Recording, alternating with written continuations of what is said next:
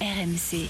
Nous sommes de modestes provinciaux qui euh, seraient très satisfaits d'être euh, champions d'automne. C'est dur à dire peut-être pour ma famille, mais c'est peut-être le plus beau jour de ma vie. On s'est tapé dans la main euh, en visio dans la nuit. After Lyon. Thibaut Giangrande.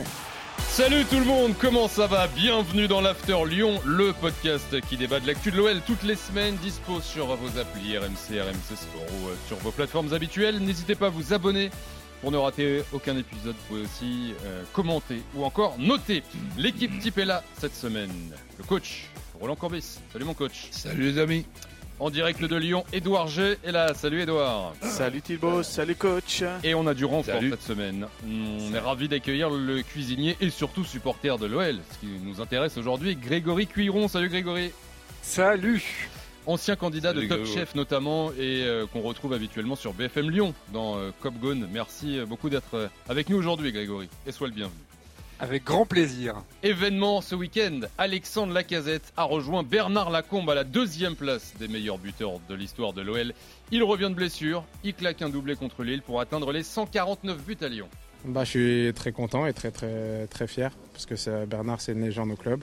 Donc je suis très content de l'avoir atteint. Son entrée en jeu a tout changé face au LOSC et pose question quelque part. L'OL est-il la casette dépendant? C'est notre débat de la semaine. Il est entré euh, un peu euh, après l'heure de jeu. Il a donc permis à l'OL d'aller arracher un point euh, à Lille ce week-end. Déjà, Edouard, la casette faisait son retour. Il a raté un mois de compétition. Ça a donné quoi, l'OL sans la casette?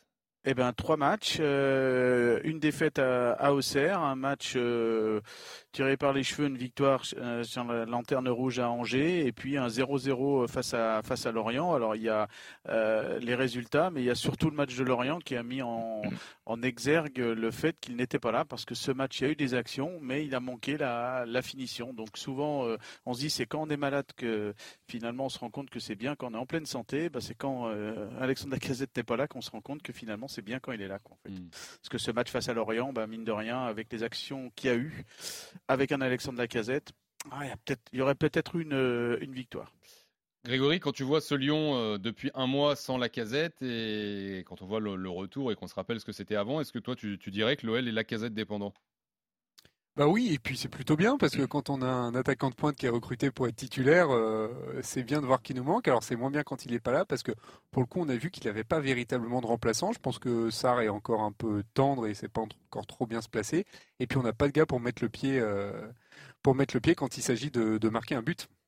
Coach, ah, c'est sûr qu'un garçon comme la Casette peut être important euh, à tout point de vue. Déjà dans, l'équipe, mais pas seulement sur le terrain, dans le vestiaire euh, aussi.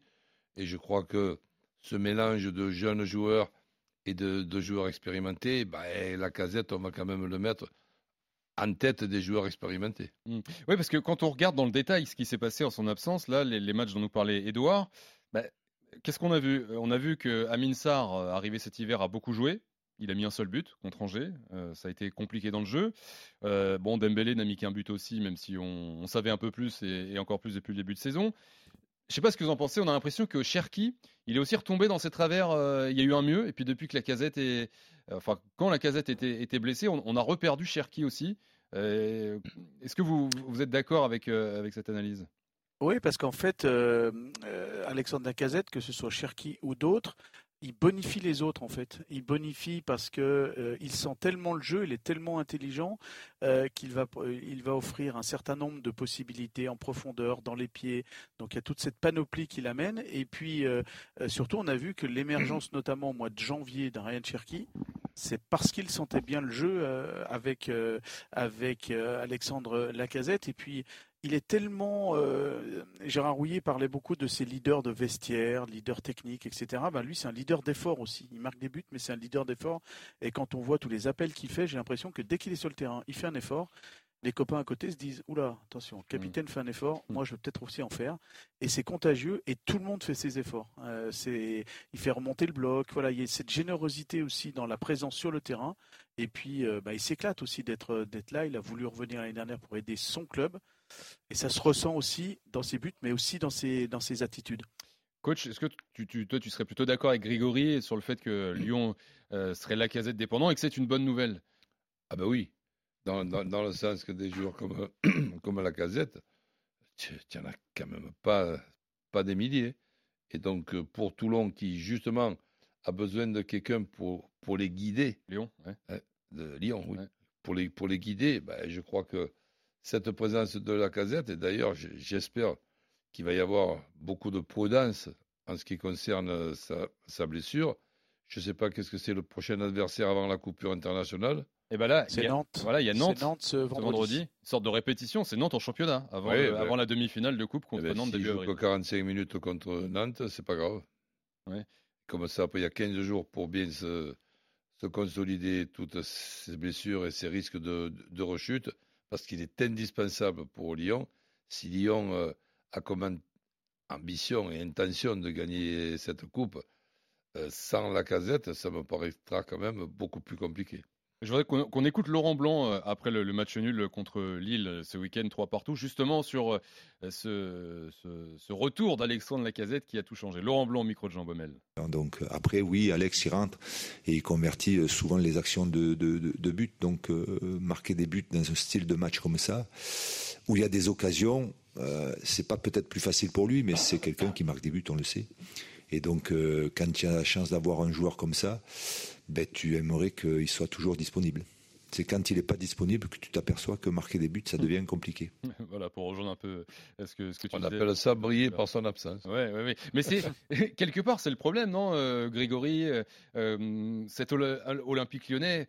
euh, avec ce- la casette qui brille autant, 20 buts hein, cette saison déjà, toute compétition confondue en, en 27 matchs, c'est que en son absence, on s'est on- on s'est rendu compte que c'était vraiment très compliqué. Quoi. Il y a lui et derrière, on a l'impression que c'est le vide.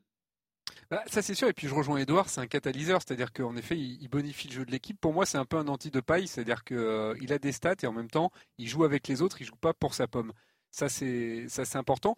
D'un autre côté, encore une fois, euh, moi j'aimerais qu'on ait plus de profondeur de banc, mais euh, quand on recrute quelqu'un pour être titulaire, pour moi c'est normal qu'il manque quand il est quand il est pas là. Euh, je pense que c'est un attaquant qui est comme un peu sous coté parce que des gars comme ça qui arrivent, euh, qui vous plantent minimum 20 pions dans la saison parce qu'il va les mettre en championnat les 20, ça c'est certain. Il est déjà à 16. Euh, il y en a pas, il y en a pas des masses, surtout que c'est quelqu'un qui arrive à participer au jeu en effet et qui, qui va fluidifier celle-ci, celui-ci et qui, au-delà en plus d'avoir un football qui se sent bien de la part de, ses coéquipiers, on parlait de, de Ryan Cherky euh, tout à l'heure, c'est quelqu'un qui va adapter son jeu aussi euh, en fonction des, bah, des gars sur le terrain quoi. Donc euh, en effet, il va décrocher, il va prendre la profondeur, et il, va boucher les trous quoi. Ouais, et puis pour avoir discuté avec Enzo Real, et qui joue désormais à, à FC dans la, dans la région, mais qui est de la génération 91, la génération d'Alexandre Lacazette, il me disait que bah, tout petit déjà, de, quand, dans les, quand ils jouaient ensemble, donc en U15, U17, il, était, il avait déjà cette générosité dans l'effort, il avait déjà cette, euh, cette présence, et la différence maintenant, vu qu'il est mature, eh ben, il arrive à être euh, moins frustré si le ballon ne lui revient pas, alors que peut-être à un moment donné, quand tu es jeune, le ballon, tu le donnes et il revient pas. Là, il, a cette panoplie d'intelligence qui se rajoute, mais c'est quelque chose qui est, qui est inné en lui, hein, ce côté euh, généreux. C'est un buteur. Mine de rien, sur les trois dernières saisons à l'OL, il a marqué 27, 21 et 28 buts. hein. Mmh. Sur une saison, euh, c'est quand même euh, assez incroyable. Et aussi à côté, 27 buts par exemple et 8 passes décisives. Donc il, euh, il donne des buts au aussi jeu. aux autres. Ouais, il participe au jeu. T'es euh, t'es surpris, toi, par la saison qu'il fait, euh, la, la casette? On connaît le joueur, sa carrière, est- bien sûr, mais euh, tu t'attendais à ce qu'il plante autant, à ce qu'il soit aussi important à l'OL dès, dès son retour? Oui, sincèrement, oui, mais après, je, je, je ne sais pas, et ça, c'est c'est à Laurent de, de trouver la, la meilleure formule. Je ne parle pas du nom des coéquipiers qui devraient être à côté de lui, mais de l'organisation qui lui va le, le mieux. Donc l'organisation qui lui va le, le mieux, c'est pas obligatoirement d'être en pointe de, de, de l'attaque. En retrait, malheureusement, euh, Dembélé est, est très moyen, voire trop moyen, mais voir un, La- un Lacazette en retrait dans un rôle de 9,5 de, de Dembélé pour se retrouver un petit peu devant le but dès qu'il y a un, un, un centre ou quoi avec euh, un Cherki euh, côté droit qui rentre vers l'intérieur et un Barcola, côté, côté, côté gauche dans un 4-2-3-1.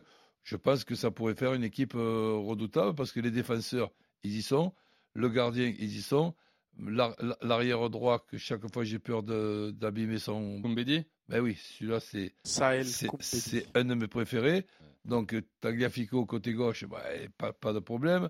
Loukeba et Lovren. le, le jeune et, l'expérimenté, ça me paraît être très bien aussi. Après des, des 6-8 capables de récupérer le ballon, eh ben, ils, sont, ils, trois, voire même quatre. Mais c'est à eux après et à, à Laurent à se partager un petit peu le, boulot. Le Lyon que je vois quand il y a trois numéros 6 euh, en, en même temps, c'est pas un Lyon qui me fait rêver. Grégory, euh, en tant que supporter, est-ce que tu, tu, tu partages l'avis de coach là sur euh, Ah bah, euh, totalement. Moi, j'attendais énormément euh, de l'association de la casette avec Dembélé. Bon, euh, Dembélé aux abonnés absents, mais euh, c'est vrai qu'il sortait d'une bonne saison et je pense que la casette tournée autour d'un pivot, c'est quelque chose qui lui va, qui lui va bien. Bon, là, il fait le job, il, il prend la place qu'on lui donne, mais j'aimerais bien le voir avec un gars à la fois susceptible de prendre la profondeur, en même temps de jouer dos au but et, et de lui redistribuer des ballons. Parce que face au jeu, il est, il est terrible, la casette. Ouais, puis je pense que maintenant, avec sa maturité, avec ses 5 ans à Arsenal, avec euh, ben, le passé aussi qu'il a à l'OL, et ça, c'est encore une fois, c'est quand j'ai échangé avec Enzo Real et qu'il le, le connaît bien, cette pression justement d'être euh, quelque part, le- pas le sauveur, mais en tout cas de- que l'OL soit dépendant de lui. On va dire que ça lui glisse dessus, qu'en fait. C'est- c'est pas une pression négative, ça la- ça ça l'encourage, ça lui fait pas un poids supplémentaire. Donc c'est là-dessus, il, il- il joue, ça le, ça le motive encore plus d'en faire plus pour, euh, encore une fois, son, son club. Il est de Lyon, formé à Lyon. Et en- comme on l'a dit quand ils sont venus avec Corentin Tolisso l'année dernière au mois de juin, ils étaient tellement déçus de, de, de ce qui s'est passé l'année dernière du classement. Bon, cette année, ils risquent de faire encore moins bien, mais, euh, mais voilà, ils, voulaient, ils veulent apporter quelque chose dans, dans leur comportement.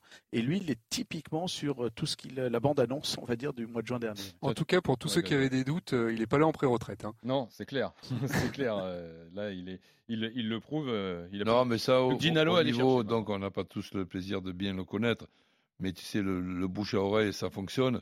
Donc, j'ai jamais entendu euh, quelque chose de négatif par rapport à son sérieux, son professionnalisme. Donc, pour, pour le vestiaire, je pense que c'est une très bonne recrue. Tu sais la différence que je fais entre recrue et renfort. Lui, c'est une recrue qui ressemble à un renfort. Euh, et tiens, pour conclure, tu parlais du, de la saison. Évidemment, il y a cette demi-finale de Coupe de France contre Nantes début avril. Il y a ce match ce vendredi 21h en Ligue 1, la 28e journée contre Nantes. Déjà, Lyon 10e du classement, 40 points. Bon, si on veut un peu parler d'Europe par le championnat, Rennes est 5e avec 47 points. Euh, comment, comment aborder ce match et notamment la casette qui revient de blessure? Euh, On entendait Laurent Blanc tout à l'heure, bon, il l'a mis un peu dès qu'il l'a pu. Euh, comment on gère ce match contre Nantes qui arrive Est-ce il faut quand même tout donner avec le petit espoir de, remonter en championnat ou bah, il y a la Coupe de France qui arrive, on met la casette dans le formol. Euh, Qu'est-ce que vous en pensez, les gars? Bah, on pensait franchement que quand il s'est blessé là, euh, ce fameux match face à Lens, on pensait qu'il a bon, il y avait une semaine pour se remettre, qu'après il le mettait un petit peu dans le formol sur un match de euh, pour revenir dans ce match de Coupe de France face à Grenoble qui était important, puis finalement bah, il n'est pas revenu. Donc ça veut et, bah, et à l'époque on avait un communiqué de presse qui nous expliquait voilà il est forfait pour cette semaine pour le prochain match. Et on verra suivant les événements pour, euh, pour la suite. Donc il y avait une porte ouverte pour éventuellement qu'il soit qu'il revienne pour ce fameux match face à Grenoble. Puis finalement, on voit hein, qu'il n'est pas qu'il n'est pas revenu. Ça veut dire peut-être que il était il était la blessure aux ischio était un petit peu plus profonde. Donc faut faire attention. Et puis là, il est revenu. Euh, Il n'est pas revenu en tant que titulaire. hein. Non, Euh, mais voilà. Alors, il était peut-être déjà dans le formol, c'est pour ça qu'ils ont tant attendu avant de le remettre. Euh, L'autre truc, c'est que je pense que c'est un joueur, comme on le disait, qui est très professionnel et qui se connaît bien. Euh, il va pas jouer contre nature, il va pas euh, se dépenser à fond face à Nantes s'il sent que euh, ça peut le mettre en danger physiquement. Coach, c'est ce que tu disais, tu le mets sur le banc et tu le fais rentrer en deuxième période si, si ça tourne mal ce week-end là, Oui, contre- ou le faire démarrer comme ça, il il y, a un, il y a un échauffement qui est beaucoup plus, beaucoup, beaucoup plus long.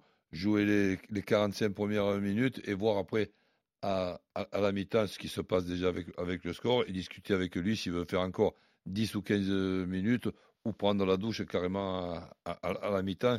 C'est pas non plus interdit ça me paraît être la meilleure des solutions. Il est indispensable que ce joueur-là ne se re- reblesse pas. Et on sait très bien, je le répète souvent, je ne suis pas médecin, mais pour, pour moi, une blessure, c'est déjà emmerdant. Une rechute, c'est catastrophique. Donc il faut vraiment être très prudent avec ce joueur-là. Et le calendrier Ouais, assez terrible. Oui, Edouard, vas-y. Ouais, surtout que les stats euh, d'Opta aujourd'hui, là, que j'ai pu lire sur, euh, sur Internet, indiquent que les Lyonnais peuvent, ont 0,2% de chance de terminer quatrième, donc d'attraper le- une Coupe d'Europe par le championnat, 1,2% de chance de terminer cinquième, donc l'Europe par le championnat. Donc en gros, s'il y a deux matchs à gagner d'ici la fin de l'année, c'est cette demi-finale face à Nantes et les- les- euh, les- l'éventuelle finale du, du Non, 29 puis, avril. Donc euh, n'oublions faut pas faire que attention. la, finale, c'est la 5 finale avril, cette coup. année est toujours placée de façon très intelligente avant la fin du championnat. Donc Ah oui. il, il re- il restera, je crois, cinq matchs après la, la finale. Donc objectif pour moi, se servir des matchs qui précèdent la, la finale pour bien préparer cette équipe et, et avec, avec la casette, bien évidemment.